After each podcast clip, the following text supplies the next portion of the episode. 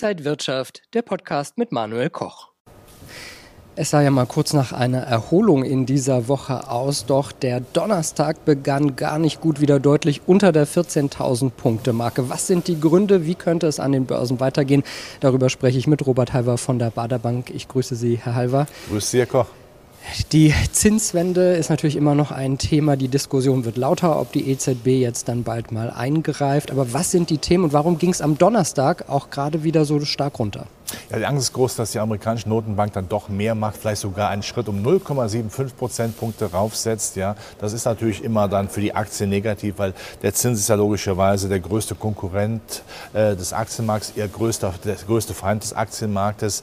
Äh, aber es soweit kommt, muss man aber erstmal abwarten. Und ich bin nach wie vor der Meinung, äh, je mehr die FED am Anfang macht, desto weniger wird sie hinten rausmachen. Denn für mich bleibt es ein Gesetz.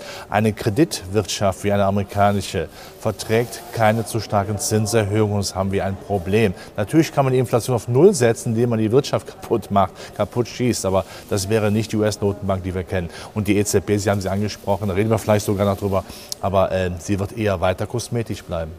Lass uns mal ganz kurz bei den Märkten an sich bleiben. Also die Themen sind ja weiterhin da. Der Ukraine-Krieg, hohe Inflation, Zinswende aber die Märkte schwanken trotzdem so sehr. Was sind denn die kleinen Nuancen, die das auslösen? Es ist die Unsicherheit auf der einen Seite, die negativ wirkt. Dann aber auch die positiven Aspekte, wie zum Beispiel die Chinesen, die ja doch bereit sind, zumindest Shanghai, auch den Hafen so ein bisschen zu öffnen bis zum 1. Juni. Das bringt ja wieder weltwirtschaftlich Luft nach dem Motto zweifach. Erstmal kann man aus China wieder mehr Vorprodukte beziehen und nach China mehr verkaufen. Das ist positiv.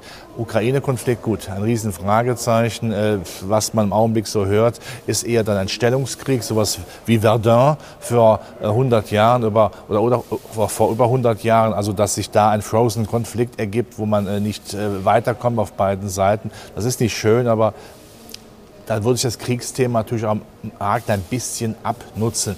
Darf natürlich nie so weit kommen, dass der Gas dann abgedreht wird oder ein Gasembargo kommt, dann hätten wir natürlich ein ganz großes Problem. Wir sehen die hohe Inflation in dieser Woche auch in Großbritannien 9 Prozent, weiterhin in Europa hoch, in den USA. Die FED in den USA will natürlich eingreifen. Jetzt gab es auch Stimmen aus dem EZB-Rat, die andeuten, dass eine Zinserhöhung, eine Zinserhöhung im Sommer um einen halben Prozentpunkt möglich sei. Wird das kommen und äh, werden wir da auch ein stärkeres Eingreifen der EZB sehen? Ja, es wird kommen. Die EZB hat sich also etwas bekehrt, ein bisschen vom Saulus zum Paulus, aber auch nur ein bisschen. Äh, sie wird das machen, weil der Handlungsdruck zu groß ist. Aber die Frage ist ja immer, reicht das aus, die Inflation zu bekämpfen? Da muss man sehr klar sagen, nein, da müsste sie viel dramatisch dagegen vorgehen. Übrigens müsste auch die, eine US-Notbank viel dramatischer vorgehen, was sie auch nicht. Dramatischer als die EZB, aber die EZB müsste ja eigentlich, wenn wir jetzt eine Inflationsrate von äh, über 7 Prozent haben, auf 9 Prozent hochgehen, um das wirklich zu bekämpfen. Nur bei 9 Prozent äh, Leitzins, da brauchen wir uns nicht äh, darüber zu halten, was die Konjunktur macht, dann ist es vorbei. Punkt. Also das muss man auch immer der Fairness halber der EZB sagen, auch wenn sie stabilitätspolitisch keinen guten Job macht, überhaupt keinen guten Job. Äh, wenn man das äh, vergleicht, sagt man mit einem Pickel im Gesicht, äh, der wird nicht behandelt, der wird nur zugedeckt. Also Inflation als Pickel. Und wichtig ist, da, da müsste man was machen. Aber noch einmal, je mehr man macht, desto mehr ist das Kreditwachstum, ist die Finanzierung der überschuldeten Euro-Staaten auch erschwert. Und das hat die EZB immer mit im Kopf. Also Kosmetik ja, um zu sagen, wir haben was gemacht, hoffen darauf, dass dann jetzt äh, gemäß dem olympischen Motto äh, schneller, weiter, höher äh, die Inflation dann auch die Spitze erreicht. Und dann wird man aber dann in der zweiten Jahreshälfte so langsamen, Ab langsamen Abflachen sehen. Und dann äh, wird die EZB sagen, so viel müssen wir ja gar nicht machen. Es hat jetzt aber die Anleiherendite erstmal getrieben und den Euro gestärkt. Was bedeutet das? Man muss ja fast widersprechen. Also wir hatten schon höhere Renditen ja, äh, in äh, Europa, auch in Deutschland. Und der Euro ist jetzt wieder unter 1,05 gefallen. De facto ist er auf fünf Jahrestief. Warum ist er so tief? Natürlich auch, weil die EZB äh, nicht viel macht und die EZB ja immer noch der Meinung ist, dass ein schwacher Euro gut für die Exportwirtschaft ist. Das hat aber nicht funktioniert in der Vergangenheit, sonst hätten ja in der Mitte des letzten äh, Jahrhunderts die Abwertungsländer gegenüber Deutschland ein Wachstumstempel werden müssen. Nein, man muss auch durch das Leistungsprinzip äh, vertreten und äh, vernünftige Produkte haben und wettbewerbsfähig sein. Und dann mangelt es ja. Also nutzt das nichts. Aber so ist die Überlegung und natürlich die Überschuldung Griff halten, Europa zusammenhalten. Äh, aber äh, dass der Euro jetzt äh, großartig aufwertungsverdächtig ist und dass die Renditen durch die Decke gehen, nicht. Übrigens die Renditen ähm, auch so ein Seitwärtstrend signalisieren ja. Also langsam erreicht man, auch wenn es jetzt noch schwer ist zu sagen, aber langsam erreicht man den Inflationszenit. In dieser Woche gab es jetzt auch äh, Meldungen, dass die UniCredit und die Commerzbank vor der Ukraine-Krise miteinander gesprochen hätten. Da ging es darum, dass die UniCredit eventuell die Commerzbank übernehmen könnte. Ist das immer noch ein denkbares Szenario und wäre das gut für die Bankenbranche? Die Branchenkonsolidierung geht grundsätzlich weiter äh, in Europa, weil es noch zu viele Banken gibt und äh, die einzelnen Banken diese Herausforderungen nicht mehr stemmen können, auch weil die Regulation in Europa ja im Vergleich zu Amerika viel strikter ist offensichtlich. Die Amerikaner sagen zwar immer, wir hauen mit dem Hammer drauf, aber aber de facto ist es wohl eher der kleine, das kleine zierliche Hämmerchen, ja, äh, weil sie genau wissen, dass Banken wichtig sind auch für die Potenz, sage ich mal, in den Finanzmärkten dieser Welt. Also, gut. Äh, entscheidend ist, glaube ich, zu sagen, wann geht man zusammen. Man macht es natürlich dann, wenn man auch ein bisschen mehr Ruhe hat, wenn man schaut, wie sind die Kreditrisiken auch in Osteuropa. Man muss ja jetzt nicht Double Trouble machen, dem Motto, wenn beide in Osteuropa vertreten sind, äh, nehmen wir jetzt beides nochmal zusammen, um die äh, Probleme zu potenzieren. Aber das bleibt sicherlich eine Möglichkeit. Es gibt auch andere Möglichkeiten. Die nationale Lösung will man im Augenblick ja nicht. Äh, Deutsche Bank und Commerzbank. Wichtig ist aber, die Bankenkonsolidierung geht weiter. Am 3. Juni wird hier die Deutsche Börse wieder über die DAX 40 Zusammensetzung äh, besprechen oder betagen.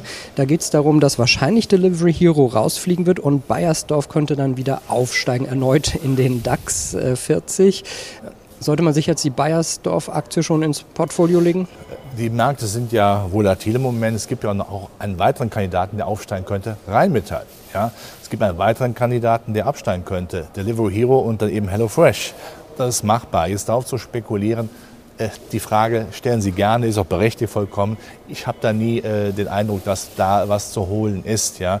Denn wenn man daneben liegt, hat man mit, äh, mit, mit Zitronen gehandelt. Wenn der betreffende Kandidat nicht aufsteigt oder absteigt, um auch verkaufen zu können. Ähm, und das andere Thema ist, das macht nicht so viel aus grundsätzlich. Ja. Ähm, die großen institutionellen Anleger haben das längst dann ausgelutscht. Ja. Also das macht keinen großen Sinn. Aber natürlich, mir ist eine Bayersdorf oder Rheinmetall, deutsche Industriekultur, das ist grundsätzlich gut. Nochmal ganz kurz zum allgemeinen Thema Börse. Wenn Anleger jetzt so diese schwankenden Börsen sehen, wie sollte man sich jetzt vielleicht für die nächsten Wochen, wenn es in den Sommer geht, aufstellen? Der eine oder andere wird äh, denken, komm, lieber in Urlaub fahren, mach die Augen zu. Aber äh, man darf ja eins nicht vergessen, schwächere Kurse laden ja auch dazu ein, auch wieder etwas reinzugehen, so langsam, nicht mit Gewalt, langsam reinzugehen, also diese Phase als Investitionsphase zu nutzen. Wenn es alles oben ist, das ist ja einfach, dann reinzugehen, beziehungsweise ist das äh, eben nicht einfach, weil man ja zu ähm, hoch einsteigt. Wenn man darauf vertraut, dass wir diese Probleme, die wir haben, gewuppt kriegen, und sie kommen ja alle zusammen zeitgleich, die Stimmung ist ja wie auf dem Friedhof bei Michael Jackson Thriller, ja, äh, wenn man das Bild nochmal nehmen möchte. Äh, aber wenn alles Negative zusammenkommt, reicht ja ein bisschen Licht um das Ganze aufzuhalten. Also von daher würde ich dem Markt jetzt nicht Tschüss sagen. Wir werden jetzt keine riesen Rallye bekommen in diesem Sommer, aber ich würde das Investitionsphase nehmen, um dann, wenn es hochgeht, mit dabei zu sein. Langsam, mit Gemach, aber mäßig, regel, regelmäßig, aber regelmäßig sagt Robert Halber von der Bader Bank. Danke Ihnen wieder für die Einordnung und Einblicke in die Börsenwelt und danke Ihnen, liebe Zuschauer, fürs Interesse. Bleiben Sie gesund und munter. Bis zum nächsten Mal. Und wenn euch diese Sendung gefallen hat, dann abonniert gerne den Podcast von Inside Wirtschaft und gebt uns ein Like.